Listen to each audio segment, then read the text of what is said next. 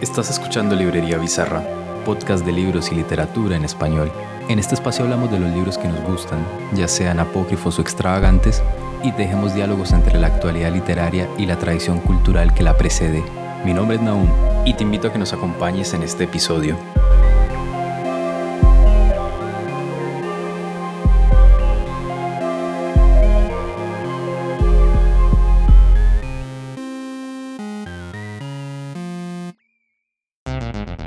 El episodio que vas a escuchar forma parte de un especial dedicado a la literatura del Caribe colombiano, hecho con apoyo del Ministerio de Cultura a través de su beca de crítica cultural y creativa.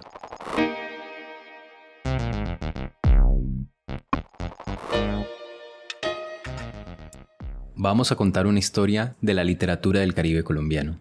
Esta historia no es absoluta, por supuesto, y tampoco es mía rajatabla, es solo una versión, o más bien pretende ser una versión que valga la pena escuchar. Se ha planteado la historia de la literatura colombiana como una inmedia res, es decir, arranca por la mitad o por un momento avanzado del relato, que no siempre ofrece luces sobre lo que tuvo que ocurrir para llegar al punto en el que se empezó a contar. Ese inicio, o enfoque historiográfico, curiosamente, ha sido el mismo para la literatura colombiana y la de su región caribe. Urgente, Gabriel García Márquez acaba de ganar el Premio Nobel de Literatura. Repito, Gabriel García Márquez, Premio Nobel de Literatura. Acaban de escuchar la voz de Juan Gozaín. Era 1982 y García Márquez recibiría en Estocolmo el tan deseado y temido Premio Nobel, un verdadero parteaguas de nuestra literatura. Pero qué hubo antes y qué vino después son dos respuestas que buscaremos plantear. Trataremos de empezar por el antes. Diez años antes, en 1972, el uruguayo Ángel Rama, quizás el más lúcido crítico literario en nuestra lengua en el siglo XX, dictó en México un curso sobre la obra de Gabriel García Márquez, bajo un presupuesto que tituló Edificación de un arte nacional y popular. Cien años de soledad ya tenía un lustro y gozaba de múltiples ediciones y traducciones que pusieron al Gabo en el lugar de uno de los escritores más famosos del mundo. Aquella novela, tan universal como local, era para Rama un producto situado en un determinado entorno y resultado de las dinámicas que allí se experimentaron. Pienso efectivamente que el acierto el que ha hecho la inmensa popularidad de Gabriel García Márquez, consiste en que ha manejado un repertorio de formas artísticas. Él leyó Joyce, Virginia Woolf, Kafka, etc. Pero si tú lees En Años de Soledad, lo que está es un repertorio de formas, no solamente de temas, sino de formas, de maneras de expresarse, que pertenecen a los modos, diríamos, tradicionales de la lengua, del habla y de una cultura. Es decir, es un costeño colombiano, absolutamente un costeño colombiano, que trabaja como eso que es esa área cultural que son las Antillas, ¿no? todo ese mundo trabaja sobre ciertos valores que son los valores que han sido asentados a lo largo de siglos dentro de la región. Necesitamos un breve contexto. Colombia ha sido un país de estructura centralista y esto se ha visto reflejado, tanto en sus instituciones como en su mundo cultural, casi siempre legitimado a partir de las disposiciones de los distintos cenáculos de Bogotá, en menor medida de Medellín y en general de la región andina. Para finales del siglo XIX, en nuestro país, como en la mayoría de las nuevas repúblicas latinoamericanas, está ocurriendo lo que el mismo Rama señaló en su clásico estudio La ciudad letrada, la indesligable relación que tenía el letrado escritor con las funciones públicas y políticas. Ahora bien, mientras en Argentina un escritor como Sarmiento llegó a la presidencia y con su entorno enfocó la mirada hacia Inglaterra y Francia, en Colombia predominó una postura hispanófila, retórica y de raigambre católica que cimentó lo que Rómulo Bustos llama el apogeo cristofilológico, es decir, el periodo de presidentes gramáticos y poetas que con el crucifijo en el escritorio tan pocas luces ofrecieron en materia de gobierno como literaria, que a nivel nacional se encontraba rezagada respecto de los avances gestados en otras latitudes. Así, a principios del siglo XX, en Bogotá aún se atribuyen ser la Atenas sudamericana y hablar el español más puro del continente, pero anota Rama, y cito, en cierto modo el anquilosamiento de la cultura colombiana es un anquilosamiento que deriva del de una zona determinada de esa cultura. Cuando el país se jacta de poseer la forma más pura del español, no hace sino endiosar uno de los modos del arcaísmo. La forma más pura del español no es otra cosa que la mera repetición de un español que pertenecería a la península ibérica, y que estaría repitiéndose sin haber evolucionado y sin haberse desarrollado. Bajo esa óptica se refiere Rama a lo que denomina el complejo cultural andino, cuyo tradicionalismo se notaba agotado y a destiempo en las vanguardias de las primeras décadas del 20. En otra órbita se encontraba el complejo cultural costeño, que no había tenido tanta incidencia en el canon nacional y cuyas figuras, un Luis Carlos López o un José Félix Fuenmayor, proveían obras frescas pero invisibles respecto de los autores andinos. Sobre Fuenmayor diría Rama, una cosa bastante difícil en América Latina que es la recuperación incesante de los autores que son olvidados o dejados de lado, o los que son, y yo a veces he usado la palabra outsiders, porque en el momento en que hay un desarrollo fundamental o una tendencia dominante, son escritores marginales que no corresponden a estas tendencias. Hay toda una playa de, por ejemplo, de outsiders que aparecen en los años 20 y que han sido progresivamente incorporados y que son sorprendentes, incluso no son grandes autores profesionales, son extraordinarios inventores de cosas diferentes. El caso de Fuenmayor entre los eh, colombianos, pero piensa tú el caso de Felisberto Hernández en el Río de la Plata. Feliberto Hernández es como diríamos un escritor de escritores eh, yo he oído y he leído textos admirativos sobre él de Julio Cortázar, de Gabriel García Márquez, de Ítalo Calvino, diversos escritores que lo consideran un escritor de su especie, ¿no? un escritor único. Bueno, quedó como marginado, no faltaron los críticos que consideraron que no valía nada. La verdad es que ese escritor ha vuelto a tener su situación. No hay joven que no quiera aceptar y jugar de recobrar un valor que no ha sido considerado, no ha sido estimado, y hacer de él una especie de ídolo. En ese contexto de flexibilidad ante la tradición y las novedades, marcado por una Barranquilla a través de cuyo puerto ingresaban importantes avances tecnológicos y culturales, y como bien aclara Jorge García Usta, una Cartagena con sujetos modernos como Clemente Manuel Zavala, Héctor Rojas Erazo o Gustavo Ibarra Merlano, es que se empieza a forjar la literatura más fresca del siglo XX colombiano, el joven García Márquez, que había leído la nueva novela europea en Joyce, Proust, Virginia Woolf y Kafka, también había encontrado las traducciones de Hemingway y Faulkner, así como elogiado a Borges y a ese extraño rioplatense que fue Felisberto Hernández. Y así, al abrazar aquellas vertientes europeas, norteamericanas y latinoamericanas, sopesó la literatura que se producía en su país y la encontró marginal y de retaguardia. Escribe en 1950. Todavía no se ha escrito en Colombia la novela que esté indudable y afortunadamente influida por los Joyce, por Faulkner o por Virginia Woolf. Y he dicho afortunadamente porque no creo que podríamos los colombianos ser, por el momento, una excepción al juego de las influencias. En su prólogo Orlando, Virginia confiesa sus influencias. Faulkner mismo no podría negar la que ha ejercido sobre él el mismo Joyce. Algo hay, sobre todo en el manejo del tiempo, entre Huxley y otra vez Virginia Woolf. Franz Kafka y Proust andan sueltos por la literatura del mundo moderno. Si los colombianos hemos de decidirnos acertadamente, tendríamos que caer irremediablemente en esta corriente. Lo lamentable es que ello no haya acontecido aún, ni se vean los más ligeros síntomas de que pueda acontecer alguna vez.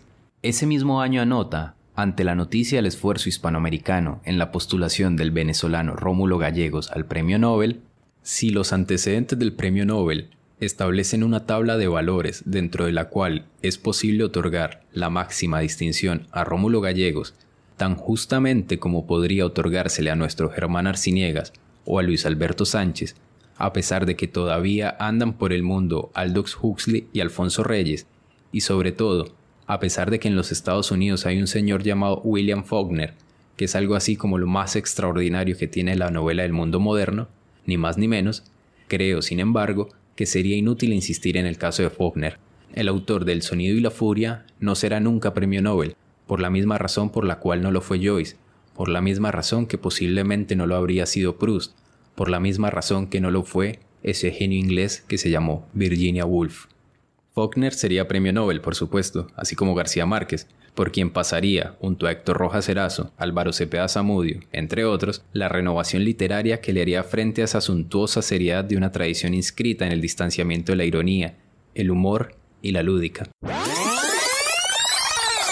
¿Qué ocurre hoy en día? En la actualidad el panorama parece ser otro, en el que el monopolio del valor simbólico y literario de las letras colombianas se encuentra cooptado por algunos cenáculos, que también pudiéramos llamar revistas, cuyas visiones de la literatura responden mucho más al entramado de una literatura mundial, que se promueve desde las multinacionales del libro y sus lógicas del mercado. Ahora bien, ese mercado es una zona muy áspera donde el lugar común ha sentado plaza de buen gusto y lo insípido goza de múltiples prosélitos y en el que la novela es la promovida divisa oficial, mientras el cuento, y sobre todo el ensayo y la poesía, son relegados a meros sucesos marginales del mundo editorial. Sobre este hecho ha llamado la atención el que es nuestro mayor autor vivo, Pablo Montoya, un escritor que abraza los distintos géneros y que habría de recibir primero el entusiasmo de los premios internacionales que del medio local predominante.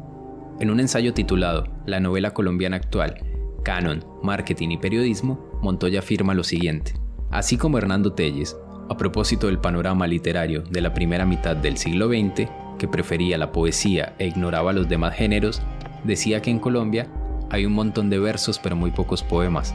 Hoy podríamos afirmar que ante el papel glamuroso de la novela hay muchas páginas escritas, solo pasajes interesantes y no obras logradas. Montoya pregunta también, ¿Qué pasaría si alguien, apoyado en los principios de la exigencia estética y no en los del mutuo elogio o en las presiones venidas de los consorcios editoriales, se dedicara a escribir una recopilación de ensayos críticos sobre las novelas más exitosas de los últimos años? Su respuesta está implícita y esboza un juicio severo sobre novelas como El ruido de las cosas al caer o Tres ataúdes blancos, entre otras, que él encuentra débiles y sostenidas por una crítica salamera y rimbombante subsidiaria de algunos premios de índole comercial que abundan en nuestro medio. La aparición circunstancial de una novelística poco original no es en sí mismo un asunto extraño o crucial. Después de todo, la literatura memorable es más bien un hecho escaso, y salvo contadas excepciones, muy cercano al silencio. Lo que a juicio de Montoya sí resulta alarmante es la marcada inclinación editorial cuya divisa es sacrificar la calidad por la cantidad, con editores indiferentes a propuestas genuinas y arriesgadas de la literatura y la instalación de un imaginario colectivo en el que esta narrativa llega a ser la quintesencia estética y a fungir como un aparente canon nacional. ¿Y qué tiene que ver el Caribe con todo esto? ¿Por qué es importante para la historia que queremos contar? Pues bien, James English, en un clásico estudio titulado The Economy of Prestige, acuñó el concepto de desterritorialización del prestigio, es decir, la incapacidad que tienen los lugares periféricos para asignar valor simbólico a sus productos y manifestaciones artísticas, y la derivación de este poder a determinados centros de irradiación cultural. Así como hoy buena parte del globo se encuentra en situación periférica respecto de Europa Occidental y Norteamérica, América Latina está atada a las disposiciones editoriales de una España que, amparada menos en su literatura que en un poder de índole económico y comercial, acaba por determinar lo que sucede con las letras de este lado del charco, hace tiempo mucho más logradas que las de la península.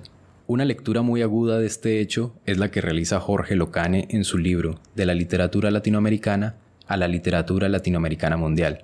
Pero volvamos a Colombia.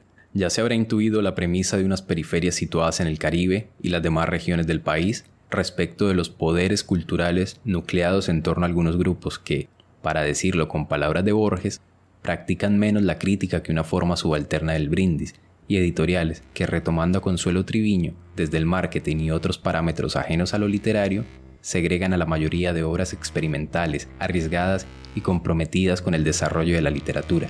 Llegados a este punto, no sobra aclarar que la conformación de un canon no es un hecho fijo, sino más bien una disputa incesante, en la que distintos actores y escenarios pujan por instalar su criterio en la primera escala de valoración. Y así, frente a este canon comercial, que Consuelo Triviño fecha desde la década del 90, discurren otros con diversas premisas, ya sean estas estéticas, temáticas o geográficas.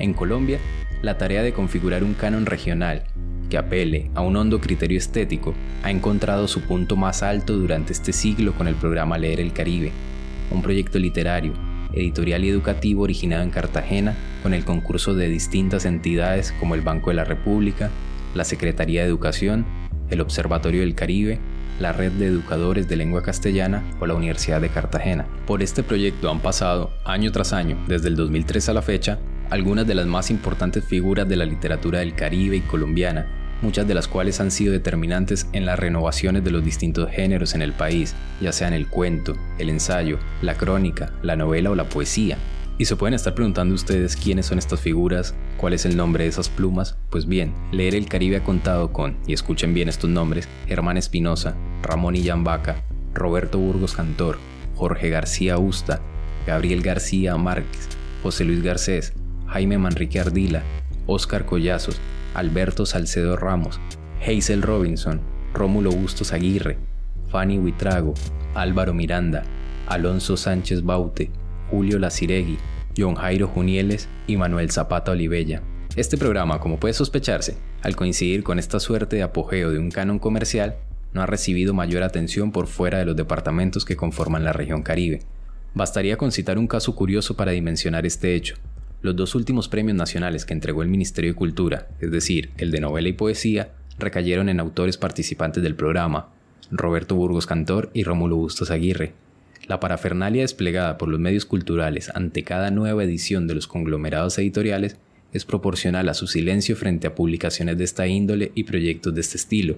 Como sabrán, esta especie de silencio no es en rigor algo que derroche mucha importancia, pero sí es cierto que amerita nombrarse y dejar constancia de ello. En muchos sentidos hay un canon invisible, y esa es la historia que queremos contar acá. De eso hablaremos en estos episodios.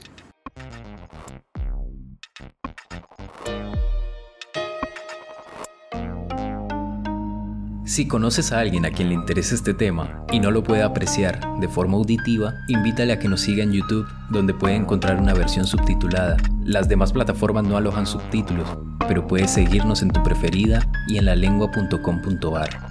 La bella ilustración que nos acompaña es obra de Nabel y Figueroa. La música es de Joseph Paternina. Les dejo en sus manos. Hasta la próxima.